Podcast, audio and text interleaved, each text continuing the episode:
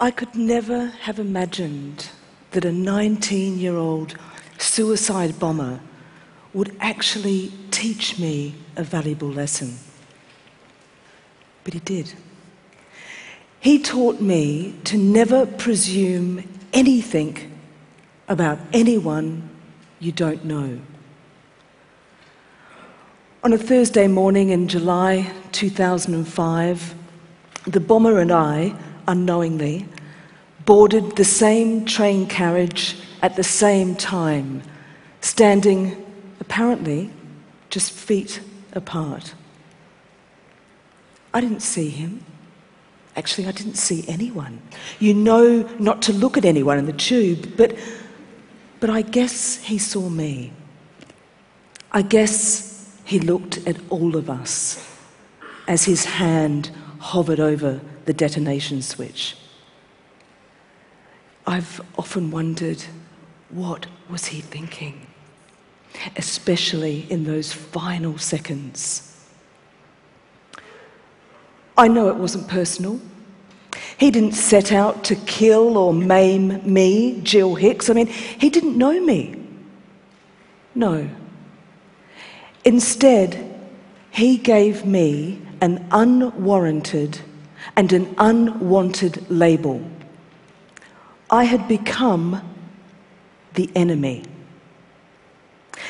To him, I was the other the them as opposed to us. The label enemy allowed him to dehumanize us. It allowed him to push that button.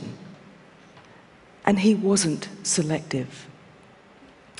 26 precious lives were taken in my carriage alone. And I was almost one of them. In the time it takes to draw a breath, we were plunged into a darkness so immense that it was almost tangible. What I imagine wading through tar might be like. We didn't know we were the enemy. We were just a bunch of commuters who, minutes earlier, had followed the tube etiquette. No direct eye contact, no talking, and absolutely no conversation. But in the lifting of the darkness, we were reaching out. We were helping each other. We were calling out our names, a little bit like a roll call, waiting for responses. I'm Gill. I'm here. I'm alive okay. I'm Gill, here, alive. Okay. I didn't know Alison, but I listened for her check ins every few minutes. I didn't know Richard, but it mattered to me that he survived.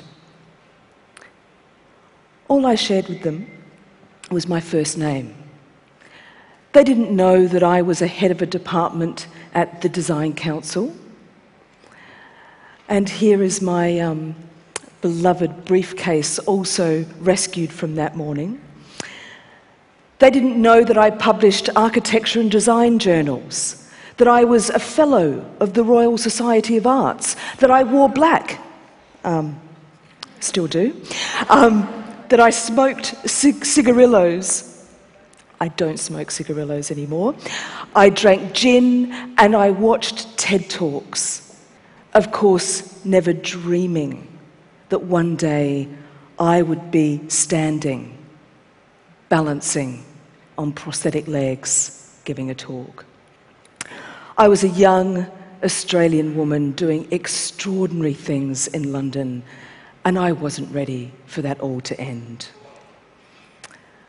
I was so determined to survive that I used my scarf to tie tourniquets around the tops of my legs.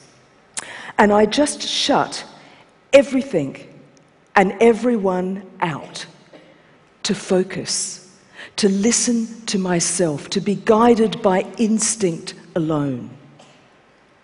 I lowered my breathing rate. I elevated my thighs. I held myself upright and I fought the urge to close my eyes. I held on for almost an hour. An hour to contemplate the whole of my life up until this point. Perhaps I should have done more. Perhaps I could have lived more, seen more. Maybe I should have gone running, dancing, taken up yoga. But my priority and my focus was always my work. I lived to work. Who I was on my business card mattered to me. But it didn't matter down in that tunnel. By the time I felt that first touch from one of my rescuers, I was unable to speak, unable to say even a small word like Gill. I surrendered my body to them. I had done all I possibly could, and now I was in their hands. I understood just who and what humanity really is when I first saw the ID tag that was given to me when I was admitted to hospital. And it read, one unknown, estimated female. One unknown, estimated female. Those four words were my gift. What they told me very clearly was that my life was saved purely because I was a human being difference of any kind made no difference to the extraordinary lengths that the rescuers were prepared to go to save my life, to save as many unknowns as they could, and putting their own lives at risk. To them, it didn't matter if I was rich or poor, the colour of my skin, whether I was male or female, my sexual orientation who I voted for, whether I was educated, if I had a faith or no faith at all. Nothing mattered other than I was a precious human life. I see myself as a living fact. I am proof that unconditional love and respect can not only save but it can transform lives. Here is a wonderful image of one of my rescuers, Andy, and I, taken just last year, 10 years after the event, and here we are, arm in arm. Throughout all the chaos, my hand was held tightly. My face was stroked gently. What did I feel? I felt loved.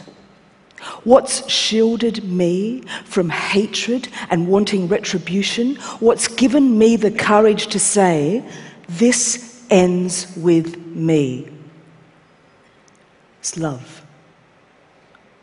I was loved.